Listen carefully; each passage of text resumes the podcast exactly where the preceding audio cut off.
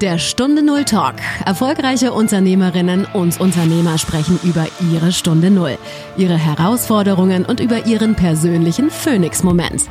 Eine Zeit, die ihr Leben für immer positiv verändert hat. Lerne von ihren Erfahrungen. Und hier ist dein Gastgeber, Stefan Hund.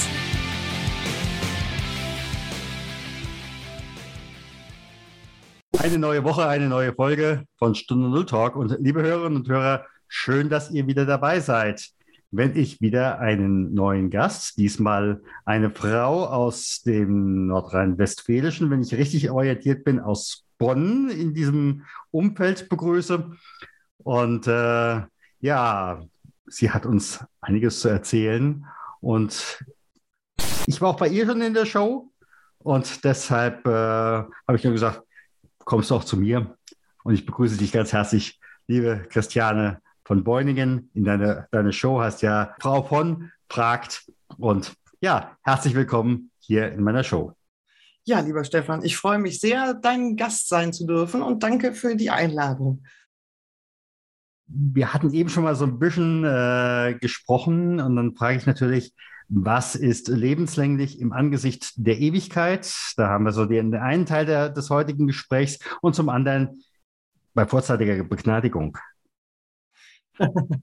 Das ist eine tolle Frage, wie ich finde. Ähm, ich fange mal mit der vorzeitigen Begnadigung an. Ähm, lebenslänglich mit äh, vorzeitiger Begnadigung ist für mich ganz klar äh, mein Beamtentum gewesen. Das ist das Erste, was mir in den Kopf poppt quasi. Und ähm, da wusste ich, ich äh, habe eigentlich lebenslänglich und konnte mir dann schon mit ähm, 19 ausrechnen, was ich mit 45 verdiene und wie wo meine Karriere aussieht das hat mich so aufgeregt äh, und glücklich gemacht, dass ich das ähm, beendet habe und mich habe freistellen lassen. Und dann habe ich letztendlich auch tatsächlich meinen Beamtenstatus wieder abgegeben. Lebenslänglich im äh, Sinne des Lebens. Und äh, ja, das sind, da, da sind, glaube ich, vielleicht viele Ideen, die mitschwingen, Wünsche, die mitschwingen ähm, oder, äh, vielleicht Ideen davon, Fantasien darüber, wie man vielleicht eine Partnerschaft lebt oder wie man ähm, welche, welche Entscheidungen man trifft im Leben, ob die wirklich für die Ewigkeit sind oder ob das nur für bestimmte Lebensabschnitte sind. So würde ich das, glaube ich, beantworten wollen. Mhm. Ja, zumal manchmal denkt man sich, wünscht man sich, es möge immer so weitergehen oder es möge in einer bestimmten Richtung weitergehen. Und dann von jetzt auf gleich ist es nicht mehr so, wie es eben war. Und das war ja auch für dich einer der Punkte, wo sich bei dir dein Leben radikal verändert hat. Ja. Das stimmt, ja. Darf ich mal fragen, was damals gewesen ist? Ähm, ich habe damals in einer Beziehung gelebt ähm, mit einem Mann, der zu mir gepasst hat, wie der Topf auf den bekannten Deckel oder wie immer man das möchte. Mm, das war in meinem Leben das erste Mal, dass ich das Gefühl habe, ich habe jemanden, der an meiner Seite ist, auf Augenhöhe da ist, ähm, jemanden, der einfach ein, ein, guter Partner war auf allen Ebenen, mein bester Freund war. Und wir haben über alles geredet, wir haben wahnsinnig viel gelacht. Und er hätte, also in meinem Kopf war ganz klar, das ist der Vater meiner Kinder. So. Und ähm, wir haben ein, ein, schönes Leben gehabt. Wir haben ähm, uns eine tolle Wohnung eingerichtet und alles umbauen lassen, so wie wir das haben wollten. Und ähm, ja, ich wusste, dass er äh, ich, äh, ganz genau, ich versuche das jetzt mal zu, mit dem Wissen, was ich heute habe, wieder zurückzugehen in, in das Wissen, was ich vorher hatte. Ich hatte, ich wusste, dass er was ähm, regelmäßig zum Kardiologen musste. Warum genau, hat er mir nie wirklich erklärt. Und, ähm, und dann hat er irgendwann einen Arzttermin gehabt und und dann habe ich ihn gefragt, wie es denn war. Alles klar, ja, ihm wäre irgendwie ähm, schlecht gewesen bei der Untersuchung. Und dann war ich sehr in Sorge. Und dann hat er gesagt, ja, aber das äh, hätte nur mit dem Kreislauf zu tun gehabt. Das wäre alles okay und so. Und dann habe ich auch ähm, natürlich noch mal ein bisschen nachgehakt, aber er hat das dann abgetan. sage ich mal so. Und dann ähm, hat er mir zu Weihnachten einen Flug nach New York geschenkt und äh, dann waren wir in New York über Silvester und äh, danach sind wir wahnsinnig viel gereist. Äh, wir waren dauernd unterwegs, ob es Italien war. Wir haben eine, eine, riesige Autotour gemacht. Ich weiß gar nicht, wie viele äh, äh, Kilometer wir gefahren sind. Das war unglaublich. Und wir waren viel unterwegs und haben, haben wahnsinnig viel erlebt. Und ich war schon ein bisschen ein bisschen angestrengt, weil ich dachte so, das ist aber jetzt, das ist aber jetzt alles so viel, was machen wir denn dauernd? Aber ich habe es natürlich auch genossen, diese Zeit zusammen, weil es eine schöne Zeit war. Und dann gab es einen Tag, an dem, ähm, das weiß ich noch ganz genau, weil er hat sich eingebrannt äh, quasi in, in mein Gedächtnis und ich könnte den auch malen und einen Film drehen lassen davon, so genau weiß ich das noch. Da bin ich halt morgens ins Büro gefahren und ich weiß noch, dass ich aus dem Haus gegangen bin und ähm, habe mich auf der Treppe umgedreht und dann stand er da, der Thomas, in der Tür noch und dann habe ich so geguckt und dachte, wieso steht denn der noch da? Das ist ja nett. Und ähm, ja, dann haben wir uns einen schönen Tag gewünscht und, ähm, und dann bin ich halt aus dem Haus, bin dann ins Büro gefahren und meine damalige Assistentin hat schon alles vorbereitet, weil ich musste an dem Tag nach Karlsruhe reisen ähm, für ein paar Tage äh, geschäftlich und hatte aber noch ein paar Sachen zu klären im Büro. Und ähm, dann hat sie irgendwann gesagt, so ja, wir müssen langsam los, dass du deinen Zug kriegst. Und dann, ja, gut. Und dann bin ich aber nochmal in mein Büro zurück und warum, weiß ich nicht mehr. Ich weiß nur, dass ich mir irgendwie dauernd irgendwas gestoßen habe und dauernd irgendwo hängen geblieben bin. Also es waren ganz komische Sachen. Und dann klingelte mein Telefon, das Festnetz, Bürotelefon, dann bin ich rangegangen und dann war das Thomas. Und dann sagt er so, warum bist du denn noch da? Ich sage, warum rufst du denn jetzt an? Ich bin eigentlich auf dem Sprung. Und dann haben wir beide gelacht und uns gesagt, dass wir uns lieb haben. Und dann habe ich gesagt, ich melde mich dann später, ich äh, muss jetzt los, sonst kriege ich Ärger. Dann habe ich aufgelegt, dann sind wir halt zum Bahnhof gefahren. Dann ist so das Übliche, ja, ein Croissant, ein Kaffee zum Mitnehmen. Und dann stand ich auf dem Bahngleis und habe auf meinen Zug gewartet und dann hat mein Handy geklingelt. Und dann wurde schon der Zug angesagt, dass er jetzt dann demnächst eintreffen würde im Bahnhof. Und Thomas und ich, wir waren eine Zeit lang Kollegen im selben Unternehmen, bei dem ich aber dann zu dem Zeitpunkt nicht mehr gearbeitet habe. Und dann war da jemand dran, ein Ex-Kollege quasi von mir, mhm. von damals, und der hat gesagt, ähm, ähm, wo bist du denn? Ich habe gesagt, ja, am Bahnhof. Und dann hat er gesagt, ja, aber du, du äh, komm mal hier hin, ähm, dem Thomas geht es nicht gut. Und habe gesagt, ja, aber ich, äh, was heißt das? Dem geht es nicht gut. Ähm, ich habe jetzt, also ich muss jetzt in den Zug einsteigen, weil der kommt jetzt und ich muss eigentlich weg. Und dann hat er gesagt, nee, das ist ernst.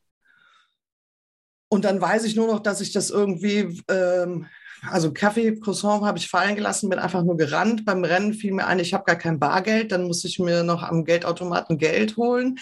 Bin ins Taxi, habe mich dann in die Firma fahren lassen äh, und bin dann mit dem Firmenwagen losgefahren. Aber eigentlich war ich da schon gar nicht, ich war eigentlich gar nicht so bei mir und habe fast einen Unfall gebaut und bin dann so gefahren. Und ähm, vielleicht, wer sich in, in Köln auskennt, kennt vielleicht die Strecke von Köln nach Pulheim ich bin halt da gefahren und war dann irgendwann auf so eine, auf der letzten Strecke. Und das ist, geht so, das ist halt so eine, ein Stück Straße, wo links und rechts noch Felder sind. Und während ich so fuhr, hatte ich so einen Gedanken, der plötzlich glasklar in meinem Kopf war, warum ruft keiner an? Also warum ruft mich keiner an und warum sagt mir keiner, äh, komm da, da ins Krankenhaus oder ähm, du brauchst dich nicht beeilen es ist irgendwie nicht so dramatisch oder aber keiner hat sich gemeldet, keiner. Und dann war also genau mit dieser Frage kam die Antwort, der Thomas ist tot. Und ähm, dann hatte ich so eine Ruhe in mir und bin einfach weitergefahren und habe das dann irgendwie verdrängt auch wieder und als ich in den Ort reinkam, habe ich schon gesehen, Feuerwehr, Polizei, Notarzt, ähm, habe einfach mein Auto irgendwo hingestellt und bin aus irgendeinem Grunde durch den Hintereingang ins Unternehmen rein, weil ich mich ja da auskannte. Und dann weiß ich noch, wie heute, ich bin die Treppe raufgerannt.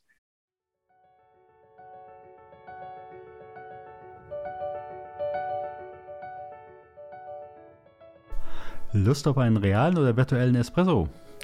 Ich lade dich gerne ein. Ich möchte gerne meine Hörerinnen und Hörer persönlich kennenlernen, das, was sie bewegt. 30 Minuten für dich und dein Thema. schau direkt nach unter stunde0-talk.com slash espresso 30. Ich freue mich auf dich. Dein Schiffern, Schiffernhund.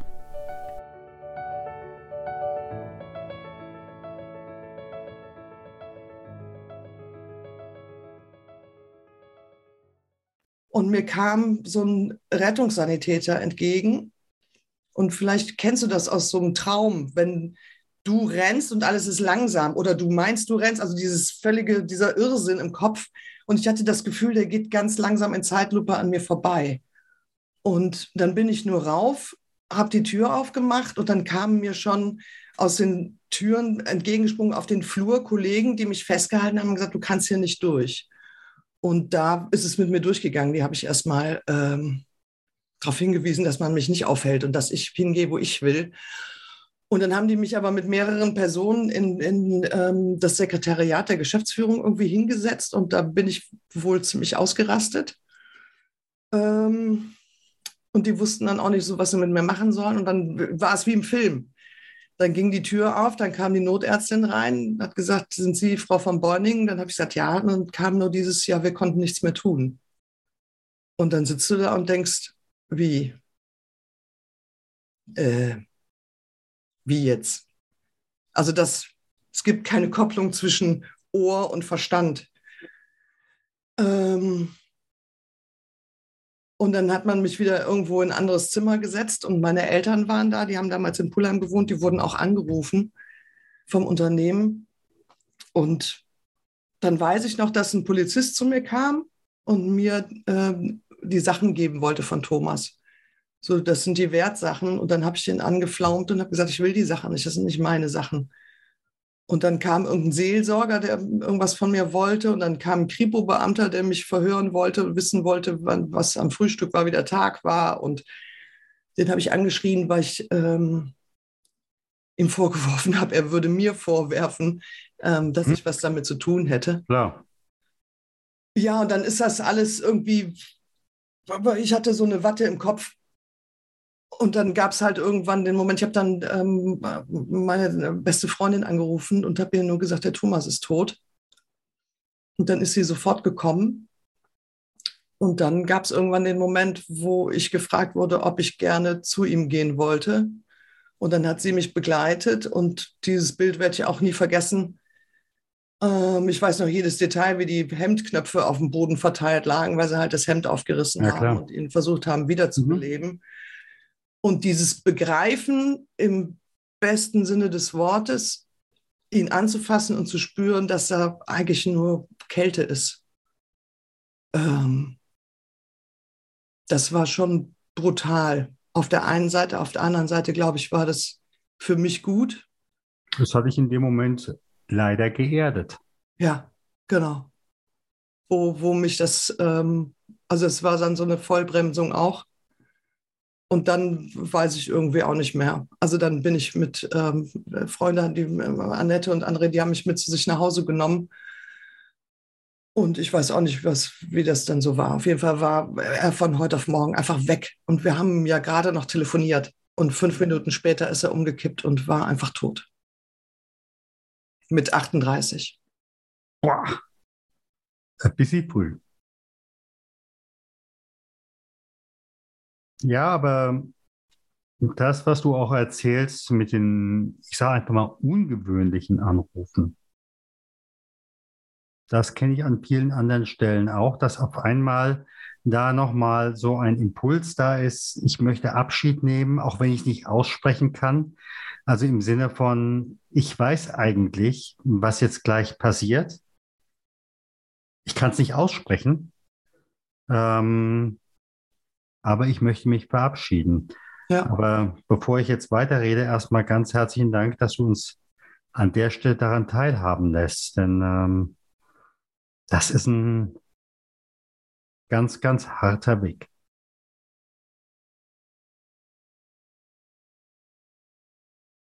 Wenn ich irgendjemanden durch das Erzählen meiner Geschichte Mut machen kann oder ähm, das Gefühl geben kann, äh, du bist nicht alleine. Es gibt andere, denen das auch passiert ist und man kann eine Entscheidung treffen, weiterzuleben. Und ähm, es gibt halt Wege für jeden selber damit umzugehen, die sehr individuell sind, wie auch das Empfinden dieser Situation höchst individuell ist. Ja. Ähm, aber es gibt, es gibt auch ein Leben danach. Richtig, richtig. Wie gesagt, es braucht erstmal einen Moment, äh, um sich, ich sag mal, zu sortieren. Ja. Ähm, um wirklich auch zu sagen, ähm, zu realisieren, es ist vorbei. Ähm, gleichzeitig ja, sich auch selbst nochmal zu verabschieden.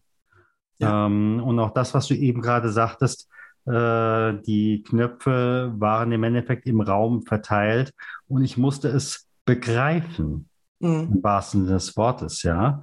Äh, ich musste eben halt ähm, mit den Fingern äh, spüren, ähm, er hat sich verabschiedet. Ja.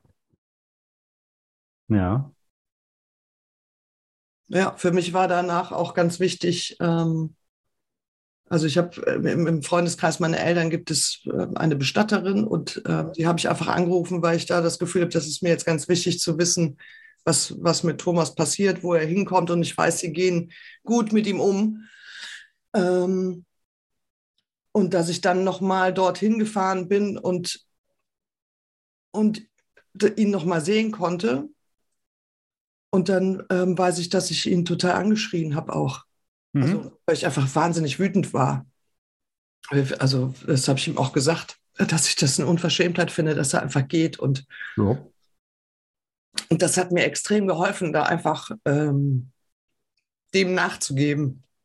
Auf jeden, auf jeden Fall. Also besser, als wenn du äh, diese, äh, ja, ich denke, es ist eine Mischung aus Wut, äh, aus Ärger, äh, möglicherweise auch aus äh, einer auch wenn du selbst nicht wirklich an der Stelle tu was tun kannst, aus einer äh, Schuldzuweisung im Sinne von, wärst du vorher mehr zum Arzt gegangen, dann wäre das nicht passiert, ja. Was natürlich äh, ja, es ist die Stunde schlägt, ja. ja. Ähm, ob es mit einem Arztbesuch äh, oder zwei Arztbesuchen besser gewesen wäre, äh, lassen wir jetzt einfach mal offen, aber wahrscheinlich nicht, ja.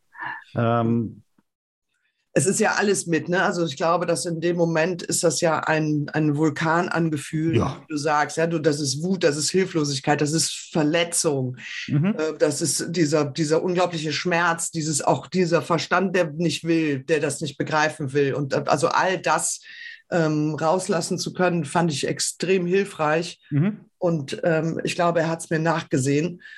Und ähm, ich habe auch später erfahren, von einem gemeinsamen Freund, dem er sich anvertraut hatte, dass der besagte Arztbesuch ähm, so war, dass der Arzt ihm gesagt hat, entweder lässt er sich am Herzen operieren oder es kann einfach sein, dass er umfällt und mhm. tot ist. Und er hat für sich die Entscheidung getroffen, ähm, sich nicht operieren zu lassen. Mhm. Und er hat es aber mir nicht gesagt und das hat mich dann nochmal verletzt, weil ich das un unglaublich unverschämt fand und egoistisch ja. fand. Vertrau Vertrauensbruch. Ja, ich, also ich fand das, ich das weiß, es hatte ein Freund, der Freund hat mir das im Restaurant erzählt, da bin ich ausgerastet in dem Laden und bin erstmal raus. Und dann ähm, habe ich mich wieder beruhigt und habe gesagt, okay, es gibt ja zwei Seiten der Medaille und natürlich war es seine Entscheidung. Es ist seine Entscheidung und ähm, ich kann auf, also ich kann bis zum gewissen Punkt nachvollziehen, dass er es so entschieden hat. Es ist mhm. sein Leben, seine Entscheidung. Er hat gesagt, ich gehe das Risiko ein. Ich will kein Pflegefall sein. Ich will kein irgendwas sein. Äh, er hat es mir nicht erzählt, damit ich ihn wahrscheinlich nicht in Watte packe und sage, nicht aufregen, äh, schön hinsetzen und ja, ihm seine ganze Lebensfreude nehme, womöglich. Ja. Ähm, dass wir so viel gereist sind, war einfach für ihn dieses äh, nochmal so viel Leben mitnehmen, wie geht.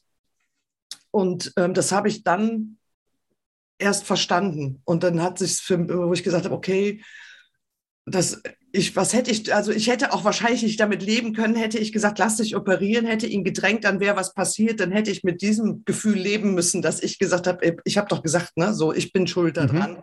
Mhm. Ja. Ähm, Also da von allen, also ich habe das Thema von allen Seiten, glaube ich, beleuchtet, geröntgt und untersucht.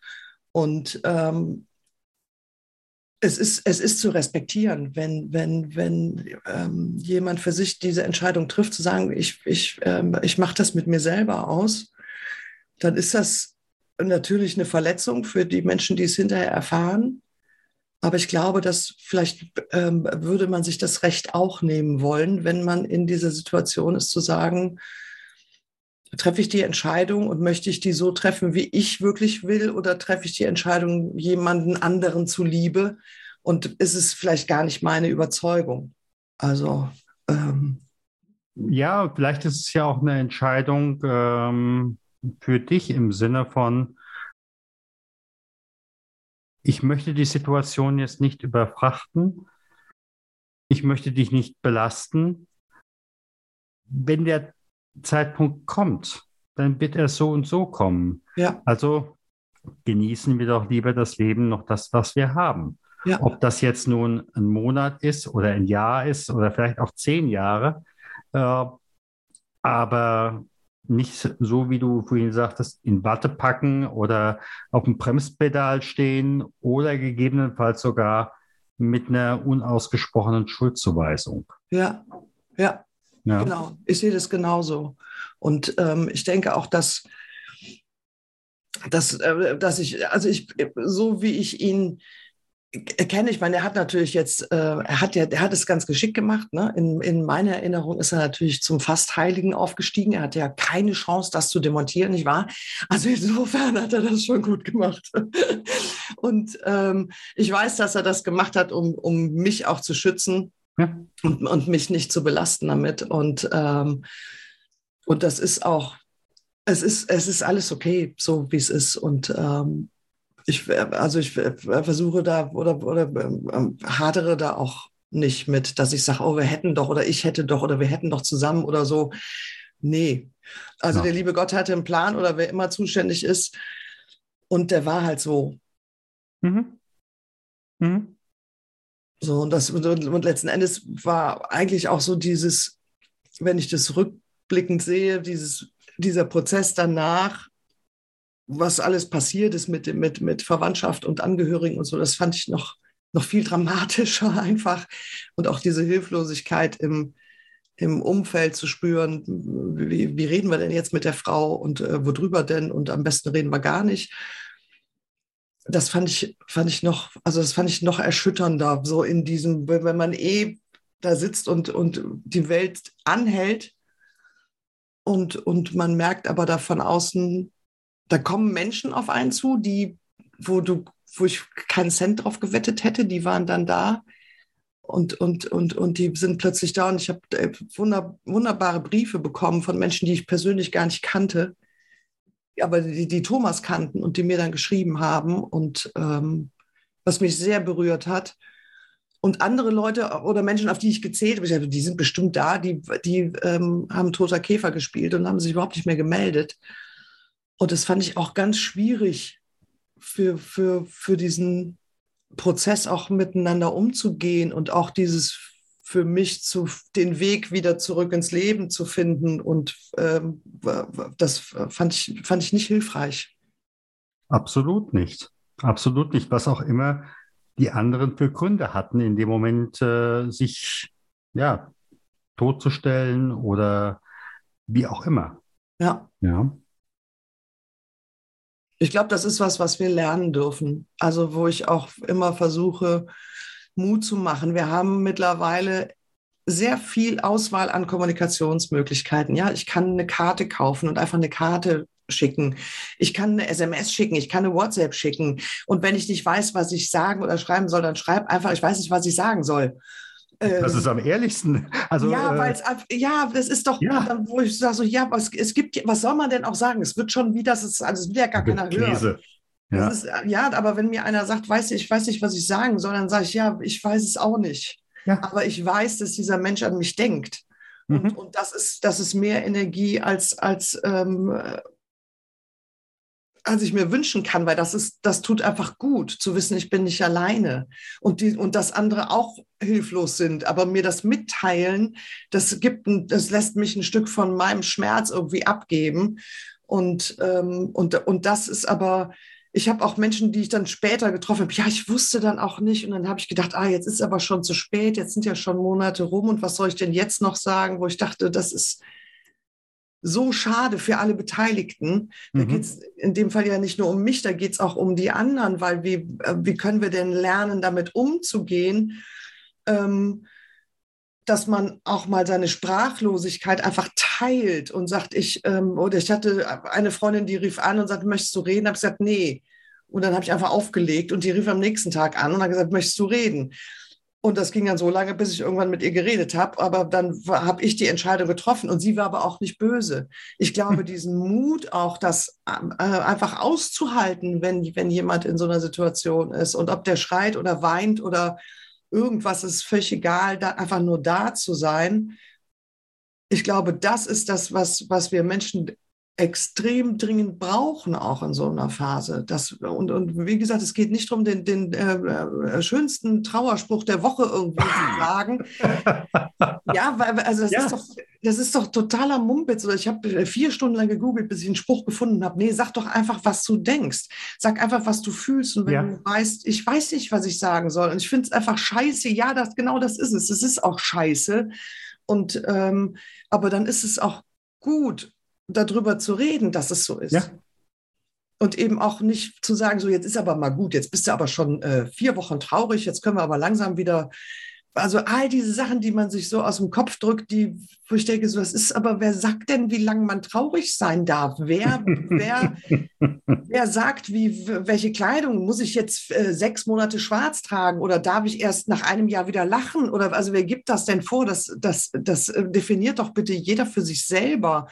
Und, und diese Rückkehr auch in ein normales Leben darf doch bitte jeder Betroffene selber für sich entscheiden, wann er das Gefühl hat, ich will, ich will einfach auch ein Stück Normalität haben, damit ich einfach wieder eine Ordnung habe, die, die mir weggenommen wurde. Wenn die Ordnung weg ist, wenn dieses System weg ist, dann braucht es irgendwann aber wieder eine Ordnung und da, die besteht eben auch, komm, wir gehen Pizza essen. Das ist auch ein Stück Normalität plötzlich und äh, dann darf man auch mal lachen, da muss man auch nicht mit Grabesmine sitzen.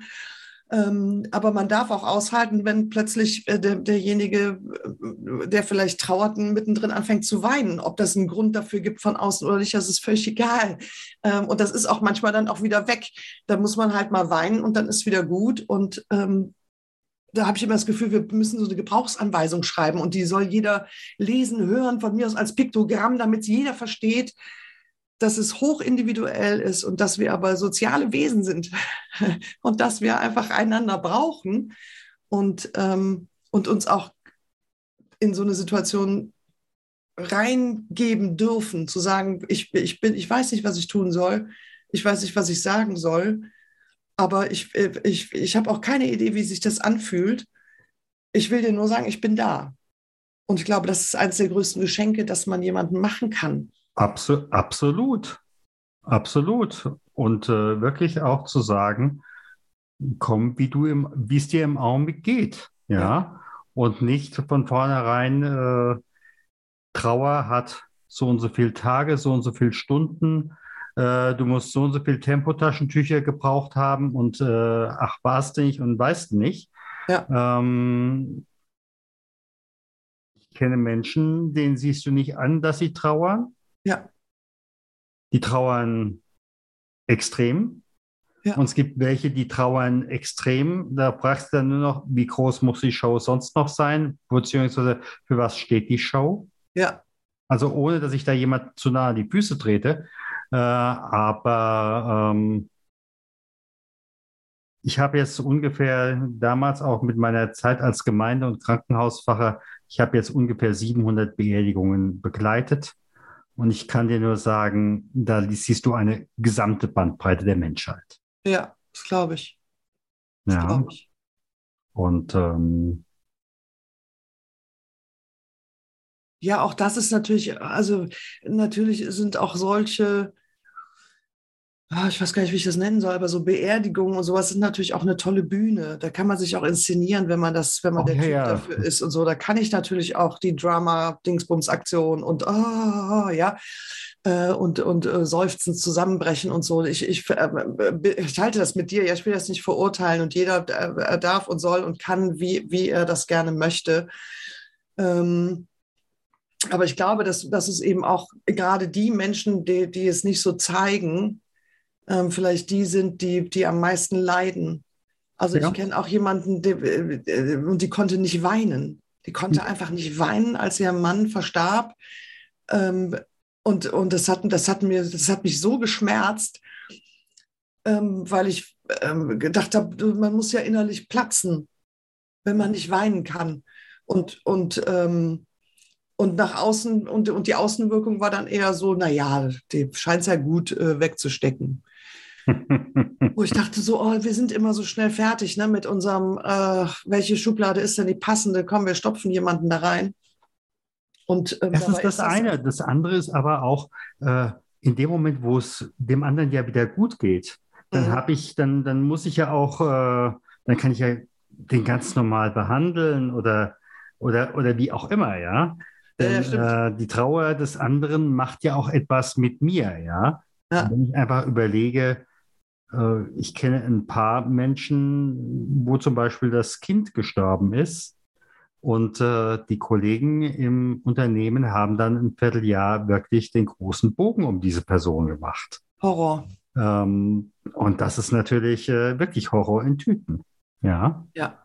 Und äh, da fragst du dich, wa was war schlimmer? Ja. Der Verlust äh, des Kindes, was heftig ist. Ja, also ähm, mein Bruder ist äh, frühzeitig gestorben. Äh, ich kann da einiges auch dazu sagen, äh, genauso auch meine, meine Nichte. Ähm, aber äh, wenn man dann auch noch danach äh, äh, nicht im Leben ankommen darf, Ja, dann wird es schwierig. ja. Ja, das also kann ich, ich, ich habe Gott sei Dank keine Ahnung, wie sich das anfühlen muss. Ähm, Das muss ein unglaublicher Schmerz sein. Ja. Aber dieses, dieses, wenn man selber auch wieder für sich das Gefühl hat, so ein Hauch von Normalität würde mir jetzt gut tun und dann dieses Stigma, ja, man hat ja das Gefühl, man hat irgendwie so einen Hut auf, auf dem steht nicht angucken, nicht ansprechen, nicht, nicht, nicht, keine Ahnung, am besten mehr als ignorieren. Dann ist es das Schlimmste, das, also das ist die Höchststrafe. Ähm, und, und auch, auch natürlich für das Unternehmen äh, ein Armutszeugnis, muss ich mal ganz ehrlich sagen. Ähm, Da haben wir keine aber eine Hilfe ganze. Reihe von Armutszeugnissen, denn ähm, es gab im Jahr 2003 eine nordamerikanische Untersuchung von einem äh, Grief äh, Institute, äh, da war noch ein Zwischenteil drin, und die haben äh, mal umgefragt, was kostet es die Unternehmen an Trauer, äh, für Trauer und Tod pro Jahr. Und 2003 war es für amerikanische Unternehmen 75 Milliarden Euro, äh, äh, Dollar, Ja, was damals ungefähr für Deutschland umgerechnet worden ist mit 18 Milliarden Euro. ja, Und das ist jetzt 20 Jahre her. Ich bin Ja. mir ziemlich sicher, wenn wir dasselbe heute inklusive der Fach, dem Fachkräftemangel äh, zusammenrechnen, äh, dann sind wir mit Sicherheit auch in Deutschland mit 30 Milliarden Euro an dieser Stelle dabei. Äh, Tendenz steigend, ja. Und äh, das ist ein Armutszeugnis. ja, das ist auch. Also dieses, dieses, die- also diese, dieses Nicht-Umgehen ja, Mhm. mit, mit, mit Situationen, das ist einfach dramatisch und die, und die, und die Folgen, also ich kann auch diese Kosten so nachvollziehen, weil du als Betroffener ja auch wahrscheinlich dann natürlich g- ganz, ganz schnell in der Depression bist, in einem Burnout, in einem irgendwas. Und dann kannst du auch nicht mehr oder vielleicht kriegst du auch Zustände, wenn du weißt, du musst zur Arbeit gehen, weil dich alle meiden dort. Ähm, das, das macht ja was mit dir, als ob du nicht vorher schon genug gebeutelt gewesen wärst. Jetzt kommt das auch noch. Und äh, dass es da kein, kein, keine Hilfe gibt und auch nicht für die, also für die Kollegen, dass man sagt, okay, was, lass uns drüber reden, ja, was ist bei euch passiert und wie könnt ihr jetzt umgehen mit, mit, der, mit, mit dem Menschen, der hier betroffen ist aus eurer Gruppe? Das ist dringend notwendig und das hat auch was, letzten Endes ist das ja ein Spiegel unserer Gesellschaft, ja, im Kleinen wie im Großen. Wir gehen nicht um wir treffen die Entscheidung, keine Entscheidung zu treffen. Und wir, und wir, wir lassen es einfach laufen. Und das ist eine Vollkatastrophe, weil das natürlich in alle Richtungen sendet. Das sendet ja. auch an, an, an die Menschen, die jetzt nicht betroffen sind das ist, das nehme ich doch wahr. Ich nehme doch wahr, wie geht man hier um mit, ähm, mit, mit vielleicht Schicksalsschlägen in der Familie oder mit dem vielleicht dem Tod eines Kollegen oder einer Kollegin. Äh, das wird, das wird hier irgendwie äh, nicht, nicht thematisiert. Also das macht doch was mit mir auch, wenn ich das wahrnehme. Und, und das kann, das kann nicht gesund sein, weder fürs Arbeitsklima noch für den, für die Menschen an sich. Das ja. ist wirklich dramatisch, ja. ja. Ja, also ich arbeite ja stundenweise in einem Ingenieurbüro für Arbeitssicherheit mit. Äh, und wir haben jetzt, äh, ich weiß nicht, kannst du mit dem Stichwort Brandschutzordner etwas anfangen? Ja. Äh, wir haben jetzt entwickelt einen schwarzen Brandschutzordner, nennen ja. wir es. Das heißt also im Endeffekt SOPs oder Ablaufpläne. Was tue ich als, was kann ich als Führungskraft tun, ja. wenn das Thema Tod oder Trauer bei meinen Mitarbeitern aufkommt? Und da beraten wir, fangen wir jetzt an, hier Juli 2022 Unternehmen darin äh, zu schulen, da ein Angebot zu machen. Denn äh, es gibt nichts, zumindest nicht aus dem Bereich der Arbeitssicherheit, was in Deutschland an dieser Stelle helfen könnte. Ja, ja. schlimm genug und eine gute Idee, weil, also ich denke, dass, also wenn ich jetzt nur an meinen klitzekleinen Einzelfall denke, ja, diese, wo ich weiß, welche Kollegen dabei waren, und, und ähm, wie dramatisch das da war äh, und äh, wer das wie mitbekommen hat und, und auch, also wirklich im wahrsten Sinne des Wortes dabei war, äh, man, man darf diese Menschen irgendwie auch einfangen wieder und, und wieder halten und sich anhören, wie die das erlebt haben. Ja, ich meine, man muss sich ja vorstellen, sitzt ein Kollege, bricht zusammen und ist tot und ähm, äh, das musst du auch erstmal, also musst du erstmal verpacken können. Ob du den jetzt besonders mochtest oder nicht, ist ja völlig egal. Neben dir stirbt ein Mensch und, und du musst es irgendwie verarbeiten können und, und äh, einen Weg finden, damit umzugehen. Und, und das ist so, so wichtig. Ja. So wichtig. Ähm, ja. ja, zumal das ist vielen nicht bewusst. Ähm, in dem Moment oder für alle deine Kollegen, die das damals mitbekommen haben, ja. ist das ein Arbeitsunfall. Ja.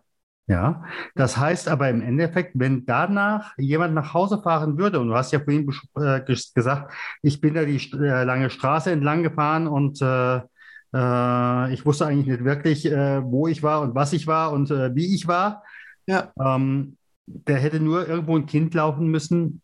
Das hättest du wahrscheinlich überhaupt nicht registriert. Das heißt, hättest du erst registriert, wenn es geknallt hätte. Ja, ja. Es war von mir total fahrlässig. Also ja, ja, äh, wie gesagt, aber äh, wie gesagt, wollen wir in dem Moment gar nicht bewerten. Ja. Aber es ist einfach eine, äh, eine Reaktion, eine Schockreaktion. Ja. Und äh, viele Führungskräfte sind sich an dieser Stelle überhaupt nicht bewusst, dass sie eigentlich eine Gefährdungsbeurteilung Psyche machen müssen und gegebenenfalls auch zu einem Mitarbeiter sagen müssen, hier hast du einen Huni, äh, lass dich mit dem Taxi heimfahren, bitte fahr nicht mit dem eigenen Auto. Ja. Ja, sonst ja. könnte nachher die Berufsgenossenschaft sagen, das ist kein äh, Berufsunfall, äh, liebes Unternehmen, jetzt zahlt ihr.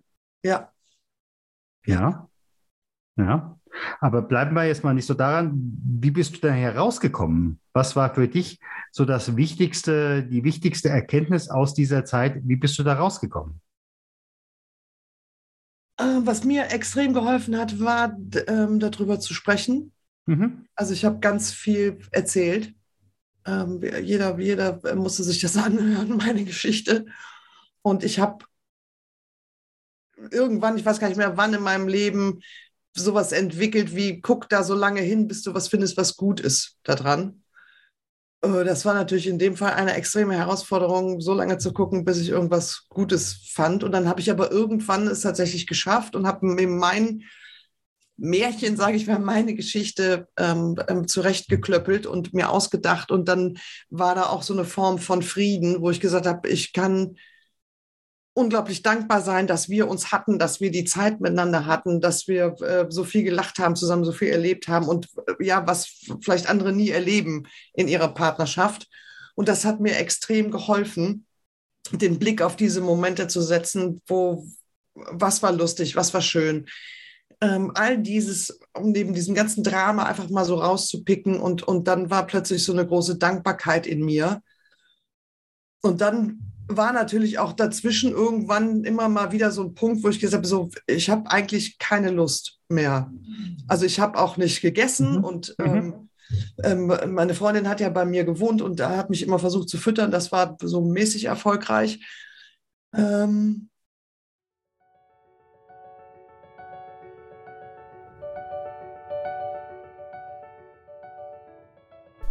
Lust auf einen realen oder virtuellen Espresso? Ich lade dich gerne ein. Ich möchte gerne meine Hörerinnen und Hörer persönlich kennenlernen, das, was sie bewegt. 30 Minuten für dich und dein Thema. Schau direkt nach unter stunde0-talk.com slash espresso 30. Ich freue mich auf dich. Dein Schiffern, Schiffernhund.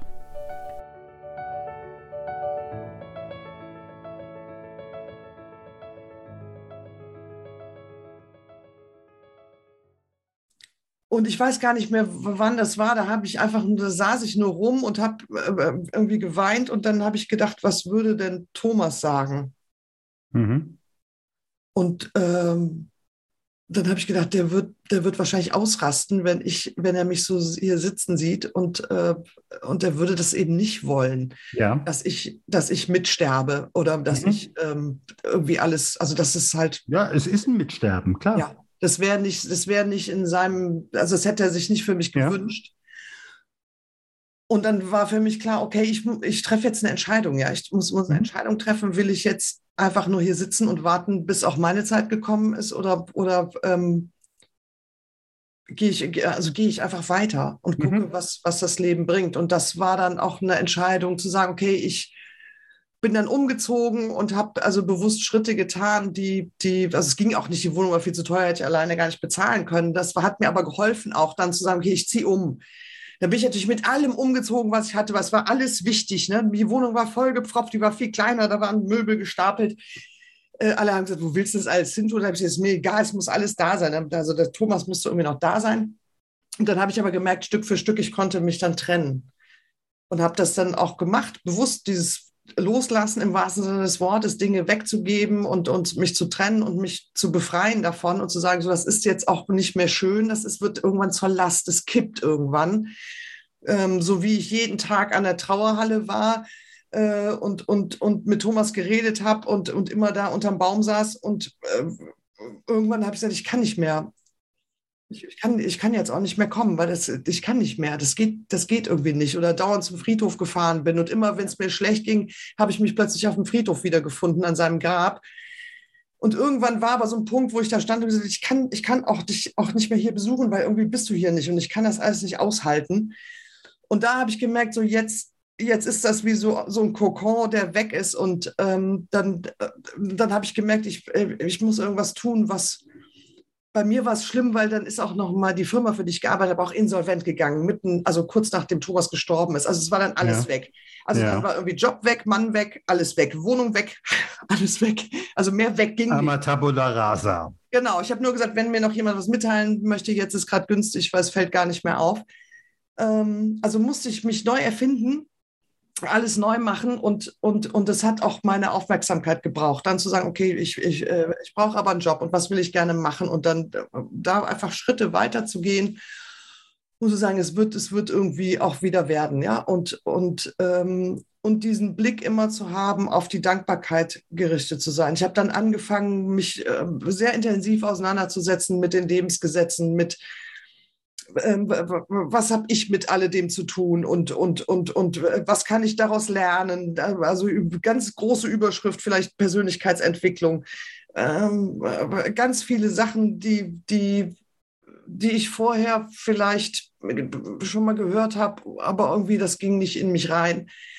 Ähm, mich, ich habe viel gelesen und, und Bücher auch gelesen, die mich angeschrien haben, ich soll sie lesen, die ich ganz lange schon im Regal hatte und die habe ich plötzlich gelesen, habe was verstanden, ob das Celestin ist oder irgendwelche mhm. anderen mhm. alten Schinken, ja, wo ich plötzlich gemerkt habe, ah, okay, das will mir irgendwas sagen über das Leben und darüber, wie, worauf ich meine Aufmerksamkeit richte und was ich verändern kann. Und dann habe ich plötzlich gemerkt, dass ich dass ich entscheiden kann. Ich, ich alleine entscheide, wie es mir geht und wie ich, wie ich, wie ich ins Leben gehe und ähm, was, was für mich richtig ist und, und, und was nicht. Und, und das hat mir im wahrsten Sinne des Wortes, also innere Türen und äußere Türen geöffnet, Auf weil ich Fall. gemerkt habe, jetzt, jetzt ähm, passiert irgendwas. Und ähm, ja, ich bin, bin einfach letzten Endes, ich, ich sage immer, das sind Geschenke des Lebens. Ähm, manche sehen äh, doof aus, ja, manche sehen sehr schön aus. Wenn man sie auspackt, stinken sie aber. Aber trotzdem sind es Geschenke des Lebens und die kriegst du und ähm, in der Regel bekommst du keine Geschenke, die du nicht aushalten kannst. Ähm, das ist immer schon so irgendwie ähm, so gedacht, auch wenn man, wenn man drinsteckt, denkt, das überlebe ich nicht. Doch, das kann man alles überleben. Und, ähm, und, und das hat mir einfach Mut gegeben, auch zu sagen, was oder mich auch verändert. Mhm. Zu sagen, okay, ich bin auf der einen Seite viel mutiger geworden, weil ich da so, worüber regen wir uns eigentlich auf? Das ist doch alles Kindergarten, ja, was soll der Quatsch? Und auf der anderen Seite natürlich auch viel verletzlicher, weil, da, weil es natürlich dann auch offene Flanken gibt, wo ich weiß, oh, wenn da was kommt, dann weiß ich, dann bin ich auch ganz schnell angepiekst. Aber, das, aber dieser Mix ist irgendwie, fühlt sich gut an für mich, weil ich bei manchen Dingen einfach nur denke, so, ja, ihr könnt euch ja aufregen, wenn ihr wollt, aber mir ist das zu blöd. Ähm, weil, das, weil das auch eine, eine Form von, weiß ich nicht, Ruhe ist, wo ich weiß, es gibt da irgendwas. Und ich weiß auch übrigens, dass ähm, Thomas natürlich auf mich aufpasst.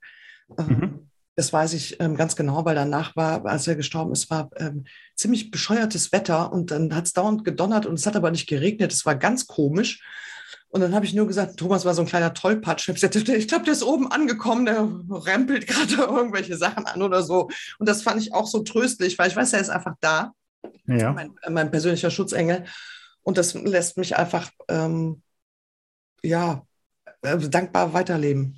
Mhm wenn die Christiane von heute, die Christiane so, ich sag mal, ein Vierteljahr vor diesem Ereignis treffen würde, was hättet ihr für ein Thema miteinander? Würdest du dieser Christiane etwas sagen können? Würde die etwas zuhören wollen oder seid ihr da in inkompatiblen Welten unterwegs? Gute Frage. Ich äh, also ich, äh, es gibt ja vielleicht so einen Punkt, ich weiß aber nicht, ob ich mir zuhören würde. Ähm, ich vermute ja, aber vielleicht würde ich, wäre ich ein bisschen zickig und würde erstmal weggehen, aber es würde in mir nachwirken, wenn ich mir sagen würde, weißt du, was Christiane sagt dem Thomas öfter mal, ähm, wie lieb du ihn hast. Und, ähm, und, und, und weil das war was, was mich sehr äh, belastet hat hinterher auch. Ich habe das gar nicht oft genug gesagt man hat ja dann so seine, jeder hat ja seinen Kram im Schädel, glaube ich, der einen beschäftigt. Und eine Freundin sagte zu mir, das wusste er ganz genau. Ähm, das, hat, das hat mir sehr viel Last genommen, als sie das gesagt hat mhm. zu mir. Mhm. Und ich glaube, das würde ich mir sagen. Mhm. Und ich weiß nicht, ob ich was anderes sagen würde. Ich, ich finde es immer ganz schwierig,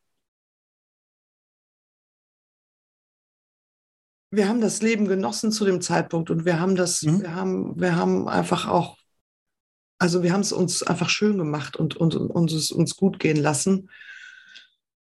Und ich glaube, ich würde mir, würde mir nur sagen, weißt du was, Christian, er sagt dem, sagt dem Thomas öfter mal, was er dir bedeutet. Mhm. Und äh, ansonsten mach mal weiter.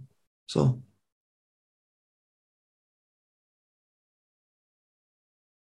Mhm. Du sagtest ja gerade eben, du hast mit Thomas im Endeffekt jetzt eine Art von Schutzengel. Mhm. Wenn der jetzt nach unserem Interview zu dir kommen würde, was würde er dir vielleicht sagen? Was er mir sagen würde? Ja, würde er dir eventuell auf die Schulter klopfen und sagen, es war eine Scheißsituation, aber das hast du toll gemacht. Ich glaube, der wird nichts sagen. So wie ich ihn kenne, wird er nichts sagen. Er wird mich einfach nur in den Arm nehmen. So kann man es auch ausdrücken. ja. Ja, wenn ich heute ähm, dein Kunde werden möchte, äh, ich habe ja im Endeffekt verstanden, äh, du bringst Menschen ins Bild, auf die Bühne ähm, und äh, ja, lässt sie im Endeffekt erscheinen. Ja. Und äh, was schwingt da auch an deiner Geschichte mit?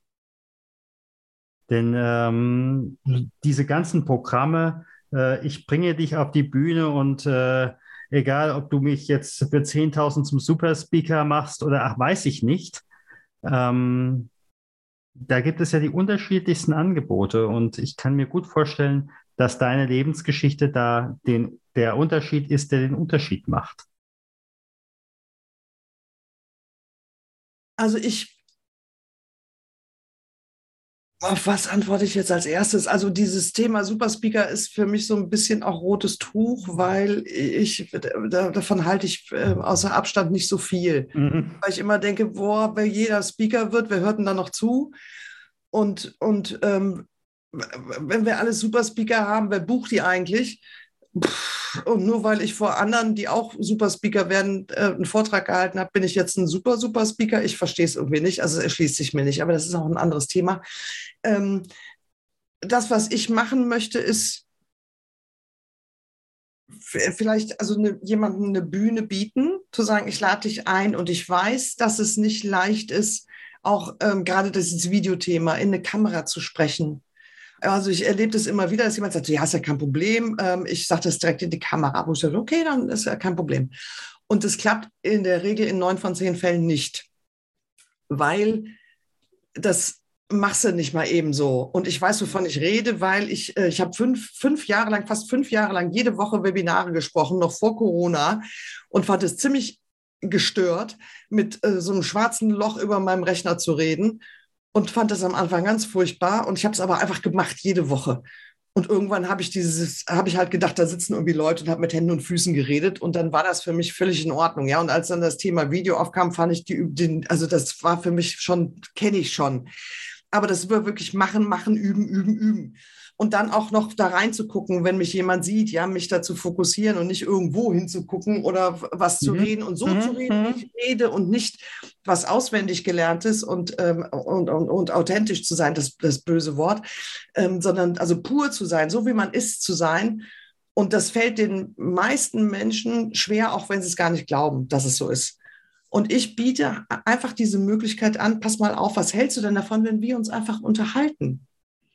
Wir lernen uns kennen, du erzählst mir, was du machst. Mein Anspruch ist, ich möchte verstehen, was du machst. Weil wenn ich es verstehe, ich bin der Hausfrauentest, wenn ich es kapiere, dann kapieren es auch alle anderen. Und B, kann ich Fragen stellen, die anderen Menschen erklären, was du machst. Und zwar so, wie es andere auch verstehen und nicht mit irgendwelchen, ich, manchmal habe ich das Gefühl, die Leute erklären, erzählen im Video, geben ihr ganzes Wissen rein, das versteht aber keiner. Das verstehen Fachkolleginnen, aber die, die Kunden verstehen es gar nicht. Ich sage, für wen redest du eigentlich? Für äh, potenzielle Kundinnen oder für Kollegen? Die Konkurrenz, ja. Ja, weil das, wo ich mir denke, so, ja. ich verstehe es nicht. Also ich, wenn mhm. ich es nicht kapiere, ich bin vielleicht ein potenzieller Kunde. Was, warum erklärst du es mir nicht? Also Fragen zu stellen und wir unterhalten uns ich, ich entwickle Fragen, wir äh, setzen uns ins Gespräch und dann reden wir einfach darüber. Und weil ich vorher weiß, weil wir abgesprochen haben, was ist deine Kernbotschaft, worauf möchtest du hinaus, was ist das, dein, dein roter Faden oder dein, dein Warum oder dein, was, was es auch sei, weiß ich, wo ich vielleicht auch nochmal nachfrage. Wenn mir die Antwort nicht reicht, weiß also da, da fehlt mir aber noch ein bisschen was, dann gehe ich halt da nochmal rein und frage nochmal nach. Und dann vergessen die Menschen, dass da fünf Kameras stehen. Und die vergessen, dass wir eigentlich eine Aufzeichnung machen für ein Video, weil wir uns ganz normal unterhalten. Und weil, weil ich weiß, wie, wie anstrengend das ist. Und ähm, ist mein Anspruch, einfach so viel Energie da reinzugeben, dass es einfach, dass man, dass du mir vertrauen kann, dass man sagt, weißt was, lass uns einfach reden und du brauchst keine Angst haben, es ist alles fein und wir haben einen entscheidenden Vorteil, wir reden über dein Herzensthema. Und wenn du da, du, du hast alles in dir. Ja. Und es ist alles gut, ja, du brauchst auch keine Texte auswendig lernen. Bitte, bitte nicht. Komm einfach dahin und beantworte meine Fragen. Und wenn du die anders beantwortest, als du es vorher vorhattest, ist es völlig wurscht, weil das kommt gerade aus dir raus und das ist das, was zählt. Das ist deine Begeisterung, deine Leidenschaft. Und ob das jetzt marketing-spezifische Super-Keywords sind oder nicht, ist völlig egal, weil Menschen kaufen von Menschen. Und was eine Kaufentscheidung ist, ist eine Emotion. Und wenn mhm. ich jemanden sympathisch finde und wenn der mir gefällt, wie er redet, wie er vielleicht gestikuliert oder was mhm. er nicht mhm. macht mhm. oder was es auch sei. Oder ich mag den Dialekt, wo ich denke so, ach Mensch, das, ich glaube, wir zwei, wir könnten Freunde werden dann habe ich einfach einen Vertrauensvorschuss und das ist das, was ich, ich möchte gerne Brückenbauer sein, der Steigbügelhalter, der äh, Leitplankengeber, wie immer man das nennen möchte, das leicht machen und ein Gefühl dafür zu kriegen, dieses Aha-Erlebnis hinterher sich in diesem Video zu sehen, zu sagen, so, das bin ich. Wow. Dass ich so kompetent bin, das hätte ich nicht gedacht. Und das ist was, da kriege ich Gänsehaut, weil das, wo ich denke, so, das ist es. Das ist es, das lässt dich auch innerlich wachsen. Dieser ganze Prozess ist nicht nur ein Video aufnehmen, das hat viel mit innerer Größe zu tun, das hat viel mit Selbstvertrauen zu tun und mit einem Bewusstsein, einem Selbstbewusstsein darüber, guck mal, was ich alles weiß und guck mal, wie ich rüberkomme und wie, wie, ähm, wie toll ich bin. Und ganz wegzugehen von dem, ach, im Video sehe ich immer so dick aus und ich habe ein Doppelkinn und meine Haare sehen immer so doof aus und meine Stimme, meine Stimme ist ja furchtbar sondern einfach nur zu sagen, jemand, der bei uns ein Video aufgenommen hat, hat gesagt, ich habe mir irgendwann die Frage gestellt, wenn ich mich so scheiße anhören würde und so kacke aussehen würde, warum reden eigentlich Menschen mit mir? Ja, also das findet ja nur in unserem Kopf statt. Wir sehen uns dann zum ersten Mal so, wie andere uns jeden Tag sehen und hören. Und, und das aufzumachen und, und da eine andere Sicht zu bringen, das macht stärker und größer und ich glaube, da, da passiert innen drin viel, viel mehr als einfach nur ein tolles Video hinterher zu haben. Und das ist das, was mir so Freude bereitet, dem, dem, das zu teilen und zu sagen, sprich darüber und trau dich. Und ich habe auf ganz vielen Bühnen gestanden und mir ist alles passiert, was passieren kann, wo jeder denkt, oh Gott, das Mikro fällt aus. Und ich bin schon fast von der Bühne gefallen, weil ich immer da irgendwie rumhampel und, ne? Und, und die PowerPoint ist ausgefallen und was, also alles, die Stifte waren kaputt und äh, also wo man denkt, so, das darf nie passieren, das ist alles passiert. Deswegen weiß ich, ich kann das, ich will das geben, also ich will das mitgeben und jemandem sagen, du, es ist alles fein. Es ist alles fein und, und wir können hier ganz entspannt miteinander reden. Vielleicht hat das was mit meiner Geschichte zu tun, ich weiß es nicht. Also ganz ehrlich, wo ich eben gerade zugehört habe, habe ich nur gedacht, da erzählt jemand seine Geschichte gerade nochmal nach. Dachte ich gerade eben, das, was du mit den Menschen machst, ist im Endeffekt das, was die Geschichte mit dir gemacht hat. Da habe ich eben ganz, ganz viele Parallelen, habe ich nur gedacht, kann ich einen Haken, kann ich einen Haken, kann ich einen Haken dran machen?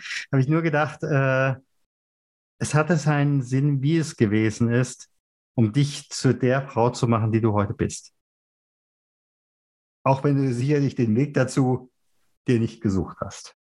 Ja, äh, man hat ja, also man hat ja nicht so viel. Ich habe immer überlegt, auf welchem ähm, Papier ich welche Kreuzchen gemacht habe. Also bewusst nicht. Vielleicht habe ich Kreuzchen gemacht und habe gedacht, naja, komm, das nehme ich mit. Mhm. Aber Kierkegaard hat ja immer gesagt, ne, das Leben wird vorwärts gelebt und rückwärts verstanden. Und das ist sowas, was mich auch trägt seit vielen, vielen Jahren. Und ich sage, so, so ist es. So ist es. Auch wenn du nicht weißt, wofür es gut ist hinterher, ähm, plötzlich denkst du, ach so, ja, ach ja. Und jetzt du das gerade gesagt hast, hat mich das total berührt, weil es kann sein, ja. Also ich habe das noch nie so gesehen, ähm, dass ich das einfach mitgeben möchte. Und das, äh, also ja, aber da kann ich, sage ich dir nach unserem, äh, nach unserer Aufzeichnung, sage ich dir noch zwei, drei Sachen. Also da habe ich wirklich nur noch gedacht, ähm, es ist schön, wie du andere Menschen in dieser empathischen Art und Weise auf ihre Reise mitnimmst. Äh, du hast an dieser Stelle wirklich Gaben, die hättest du vorher nie an dir entdeckt. Mhm. Ähm, der Preis dafür war hoch, mhm. keine Frage. Aber ähm, das, was du jetzt als Schatz für andere sein kannst, das ist Wahnsinn. Ich sag mal ganz, ganz herzlichen Dank. Ich weiß gar nicht, was ich sagen soll. Dankeschön. Das war eine der Erfolgsstories beim Stunde Null Talk. Hattest du als Unternehmerin oder Unternehmer selbst auch schon eine Stunde Null mit einem Phoenix-Moment und möchtest darüber sprechen? Dann werde Gast beim Stunde Null Podcast und melde dich jetzt dafür an auf der Webseite stunde null-talk.com.